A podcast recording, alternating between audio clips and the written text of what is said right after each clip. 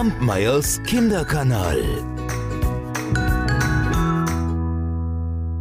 In den alten Zeiten, da gab es in einem Königreich einen steinernen Turm.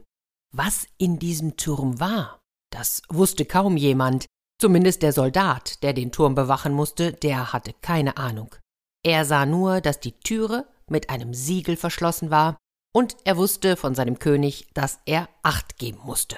Und so ging er auf und ab und ab und auf, Tag ein, Tag aus.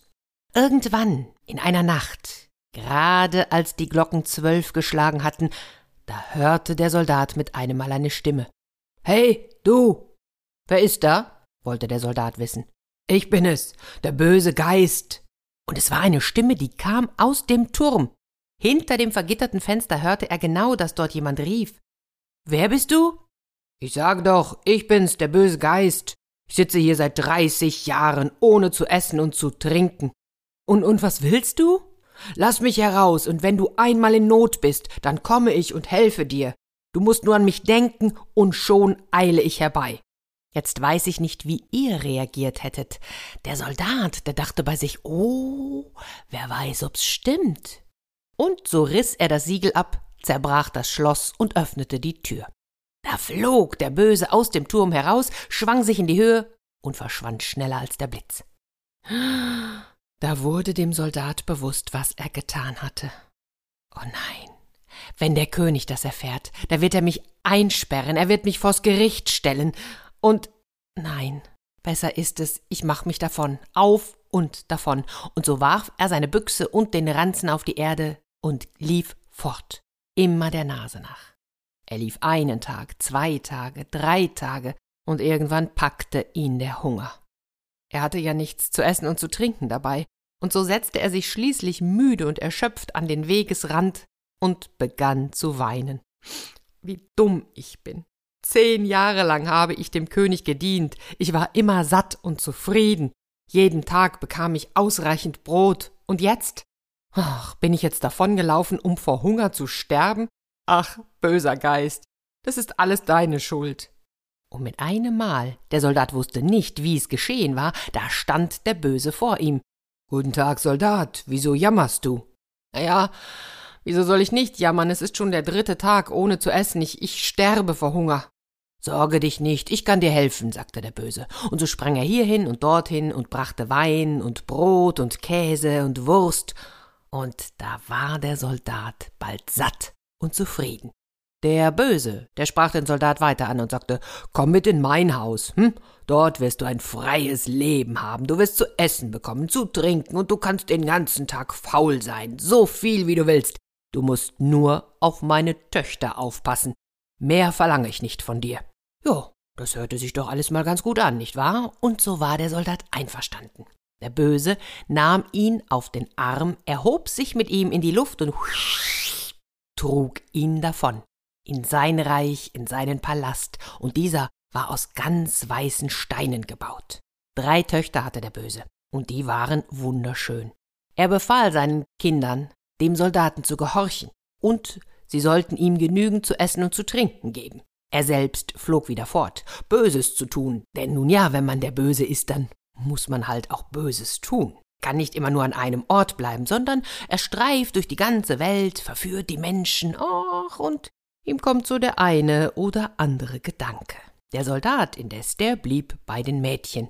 Und der führte ein Leben, sag ich euch, ach, das hätte er sich niemals träumen lassen. Er hatte zu essen, zu trinken und musste den ganzen Tag nichts tun. Es gab allerdings etwas, was ihm Sorgen bereitete. Denn jede Nacht gingen die Mädchen aus dem Haus und er wusste nicht wohin. Wenn er sie fragte, so sagten sie nichts. Nein, sie stritten es sogar ab. Na, wartet's ab dachte der Soldat, ich werde diese Nacht aufpassen und werde schon herausfinden, wohin ihr geht. Am Abend legte sich der Soldat schlafen. Ja, und er tat so, als schliefe er ganz fest, er schnarchte. Dabei wartete er nur heimlich darauf, was jetzt geschehen würde. Und als die Zeit gekommen war, da schlich er sich leise zur Schlafkammer der Mädchen und schaute durch Schlüsselloch. Da sah er, wie die drei schönen Mädchen einen Teppich nahmen, ihn ausbreiteten, sich darauf setzten, dann draufschlugen und Schon waren sie in Tauben verwandelt, flatterten auf und flogen zum Fenster hinaus. Oh, das, das ist ja eine Sache, sagte der Soldat, das will ich auch probieren. So sprang er in das Zimmer, setzte sich auf den Teppich, schlug darauf und verwandelte sich in einen kleinen Vogel, in eine Grasmücke. So flog er zum Fenster hinaus und den Mädchen hinterher. Die Tauben, die flogen und flogen und flogen und beachteten die kleine Grasmücke gar nicht. Sie flogen bis zu einer grünen Wiese. Na ja, und der kleine Vogel auch, hm? da versteckte sich. Dort sah er, dass noch viele, viele, viele Tauben geflogen kamen. Bald war die ganze Wiese voller Tauben. Und in der Mitte, da stand ein großer goldener Thron. Es dauerte gar nicht lang, da funkelte und blitzte es, und der Himmel, der erstrahlte in goldenem Glanz, und da kam durch die Luft ein Wagen geflogen, ein Wagen mit sechs feurigen Drachen bespannt, und darin saß Jelena die Weise, die war von so unbeschreiblicher Schönheit, dass dem Soldaten als Grasmücke fast die Augen aus dem Kopf flogen. Jelena die Weise, die setzte sich auf den Thron, rief dann die Tauben der Reihe nach auf und brachte ihnen verschiedene Weisheiten bei. Als der Unterricht zu Ende war, da sprang sie wieder in ihren Wagen und flog davon. Jetzt erhoben auch die Tauben ihre Flügel und flogen ebenfalls davon, jede dorthin, wo sie herkam. Die Grasmücke folgte den drei Schwestern und war zur gleichen Zeit mit ihnen wieder in der Schlafkammer. Die Tauben verwandelten sich in die Töchter des Bösen, die Grasmücke in den Soldaten. Huch, wo kommst du denn her? Wollten die Mädchen wissen. Ich war mit euch auf der Wiese. Ich sah die schöne Königstochter auf dem goldenen Thron und hörte, wie sie euch mancherlei Künste beibrachte. Hm, es ist dein Glück, dass du heute wieder heil zurückgekommen bist, denn diese Königstochter, Jelena die Weise, ist unsere mächtige Gebieterin. Wenn sie ihr Zauberbuch dabei gehabt hätte, dann hätte sie dich erspäht und getötet. Hüte dich, Soldat. Flieg nicht mehr auf die grüne Wiese, bewundere nicht mehr die schöne Königstochter, denn sonst verlierst du deinen Kopf. Was glaubt ihr? Nein, den Soldaten, den hat's überhaupt nicht gekümmert, genau. Der ließ all das Reden ins eine Ohr hinein und aus dem anderen Ohr wieder hinausgehen. Und er erwartete die nächste Nacht. Aufgrund des Zauberteppichs verwandelte er sich wieder in eine Grasmücke und flog auf die grüne Wiese. Dort verbarg er sich unter einem Johannisbeerstrauch und betrachtete Jelena die Weise. Och, und er dachte bei sich, hm, sie würde ich gerne heiraten. Ach, aber ich weiß gar nichts über sie. Vielleicht folge ich ihr und erfahre, wo sie lebt.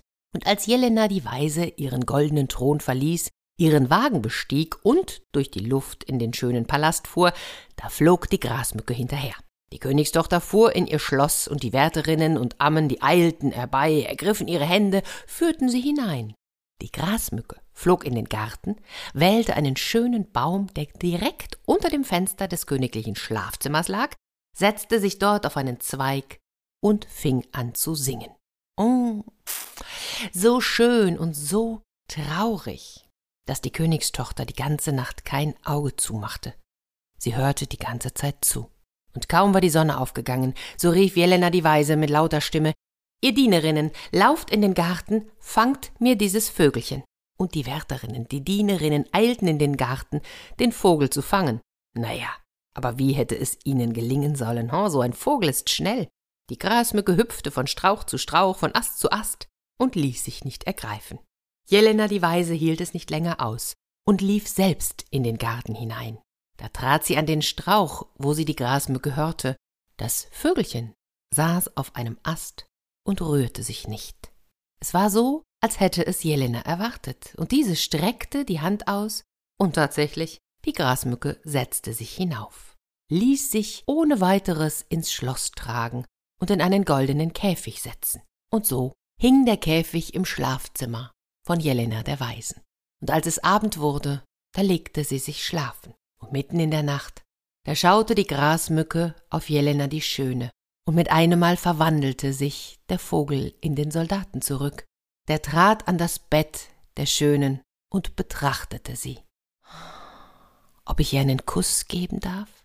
Doch in dem Moment rührte sich Jelena die Weise, und er verwandelte sich sofort zurück in den Vogel. Jelena machte die Augen kurz auf, sah sich um und dachte, war hier jemand? Aber nein, wahrscheinlich habe ich nur geträumt. Und so drehte sie sich auf die andere Seite und schlief wieder ein. Der Soldat hielt es nicht aus und versuchte es ein zweites und ein drittes Mal. Die Königstochter aber hatte einen leichten Schlaf und wurde jedes Mal sofort wach. Beim dritten Mal, da stand sie auf. Nun, das kann doch nicht sein, es ist doch irgendjemand hier. Ich werde in meinem Zauberbuch nachschauen. Und so tat sie es. Und da fand sie sofort heraus, dass in dem goldenen Käfig kein einfacher Vogel saß, sondern ein junger Soldat. Du Lümmel, schrie Jelena die Weise, komm aus dem Käfig heraus. Hm? Für deine Unaufrichtigkeit bezahlst du mit deinem Leben. Es war nichts zu machen. Die Grasmücke musste aus dem Käfig herausfliegen, auf den Fußboden aufschlagen und sich in einen wackeren Jüngling verwandeln. Der Soldat fiel vor der Königstochter auf die Knie, er flehte um Verzeihung. Nein, nein, für dich gibt es keine Gnade. Und dann rief Jelena die Weise nach dem Henker, damit er ihm den Kopf abschlage. Ho, den Henker hättet ihr sehen sollen, das war ein riesiger Kerl mit einem Beil und einem Richtblock der Soldat warf sich vor ihm auf den Boden, er flehte und er bettelte. Aber der Riese hatte kein Erbarmen. Bitte, schöne Königstochter, lasst mich ein letztes Lied singen. Na gut, sing, aber beeil dich. Und da stimmte der Soldat ein Lied an, so traurig, so wehmutsvoll, dass Jelena die Weise zu weinen begann. Und irgendwie tat ihr der junge Mann leid. Und schließlich sagte sie, nun gut, ich gebe dir zehn Stunden Zeit.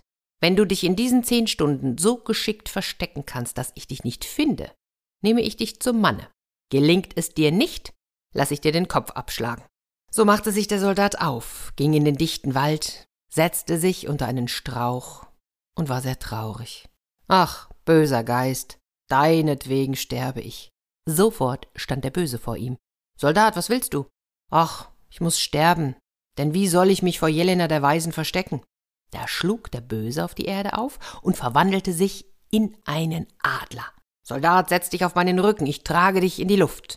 Der Soldat tat es, und der Adler flog hinauf in die Luft, bis hinter einen großen, großen Wolkenberg. Fünf Stunden waren vergangen. Da nahm Jelena die Weise ihr Zauberbuch, schaute nach und sah alles. Adler, du bist hoch genug geflogen, aber vor mir kannst du dich nicht verbergen. Da ließ sich der Adler wieder hinab. Und der Soldat war noch trauriger als zuvor. Was soll ich denn jetzt tun? Wo soll ich mich verstecken? Warte, ich helfe dir, sagte der Böse, der ja irgendwie gar nicht mehr so böse war, oder? Er sprang zu dem Soldaten, schlug ihn leicht auf die Wange, und da verwandelte sich dieser in eine Stecknadel. Sich selbst verwandelte der Böse in eine Maus, packte die Nadel mit den Zähnen und schlich ins Schloss. Dort fand er das Zauberbuch und steckte die Nadel hinein. Als nun die zehn Stunden vorüber waren, da schlug Jelena die Weise ihr Zauberbuch auf. Sie schaute und schaute, aber da war nichts. Sie schaute wieder, aber da war noch immer nichts. Oh, da wurde Jelena zornig und warf das Buch in den Ofen. Dabei fiel die Nadel aus dem Buch, schlug auf dem Fußboden auf und verwandelte sich in den wackeren Jüngling. Da nahm Jelena ihn bei der Hand und sagte, ich bin klug, aber du bist es auch. Und so überlegten sie nicht lange, sondern heirateten und lebten vergnügt bis an ihr Lebensende. Kampmeyers Kinderkanal